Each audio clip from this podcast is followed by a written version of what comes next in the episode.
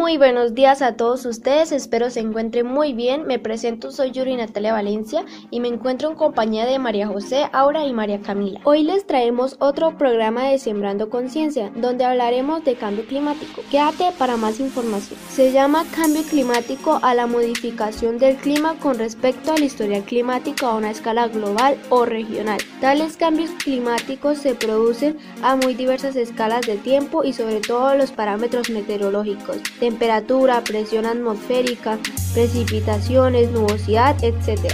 En teoría son debidos tanto a causas naturales como antropológicas. El término suele usarse de manera poco apropiada para hacer referencia tan solo a los cambios climáticos que suceden en el presente utilizando como sinónimo el calentamiento global. La Convención Marco de las Naciones Unidas sobre el Cambio Climático usa el término cambio climático solo para referirse al cambio por causas humanas. Por cambio climático se entiende un cambio de clima atribuido directa o indirectamente a la actividad humana que altera la composición de la atmósfera mundial y que se suma a la variabilidad natural del clima observada durante periodos comparables. Desde la revolución industrial, la temperatura de la Tierra ha incrementado de manera acelerada por el aumento de las emisiones de gases de efecto invernadero, GEI, generadas por las actividades humanas como la quema de combustibles fósiles, petróleo, gas y carbón y la remoción de bosques. Estas emisiones impactan el balance climático global, causando efectos adversos sobre las condiciones para la supervivencia de la vida en el planeta.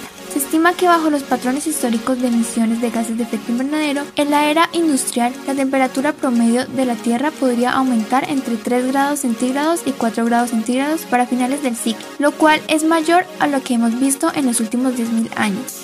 Los fenómenos climáticos son más intensos, frecuentes e impredecibles. Según la ONU, Colombia es el tercer país del mundo más vulnerable frente al cambio climático. Es urgente una transición hacia un modelo de desarrollo bajo en carbono y resiliente al cambio climático, en el cual las fuentes de energía juegan un rol primordial si consideramos que éstas contribuyen el 70% de las emisiones de gases de efecto invernadero. Causas del cambio climático. El clima es un promedio a una escala de tiempo dada del tiempo atmosférico. Los distintos tipos climáticos y su localización en la superficie terrestre deben a ciertos factores, siendo los principales la latitud geográfica, la altitud, la distancia mar, la orientación del relieve terrestre con respecto a la isolización y a la dirección de los vientos y por último las corrientes marinas. Estos factores y sus variaciones en el tiempo producen cambios en los principales elementos constituyentes del clima que también son cinco, temperatura atmosférica, presión atmosférica, vientos, humedad y precipitación. Las causas se dividen en dos categorías Causas naturales incluyen actividad volcánica o cambios en la energía recibida desde el sol, entre otros. Causas antropogéneradas por actividades humanas incluye la quema de combustibles fósiles, tala de bosques, entre otros.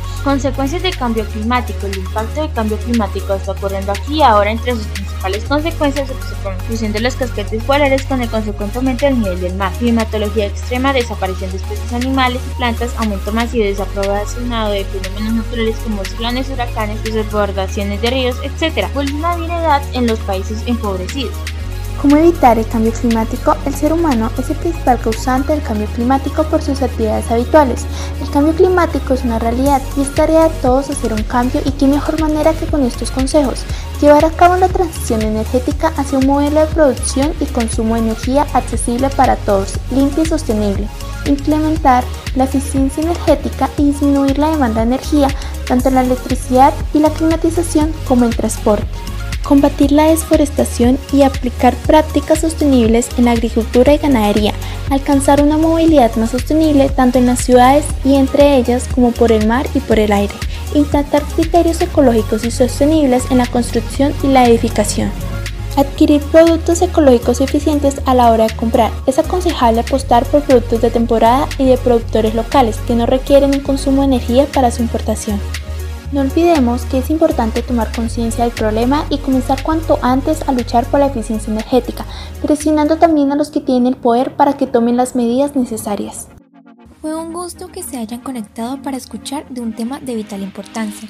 Necesitamos que más personas ayuden, así sea con pequeñas acciones. Cuidemos el mundo de nuestros descendientes. ¿Quieres estudiar en un gran colegio? No busques más. Inscríbete en el Colegio Universitario CUS y sé parte de una generación fundamentada en valores. Contamos con los mejores profesores, instalaciones y notas. No lo olvides, matricúlate en el CUS, prepárate para tu futuro. Los medios de comunicación son un reflejo de sociedad libre, donde podemos elegir la información recibida a cualquier medio, y qué mejor que en Cosa Estéreo.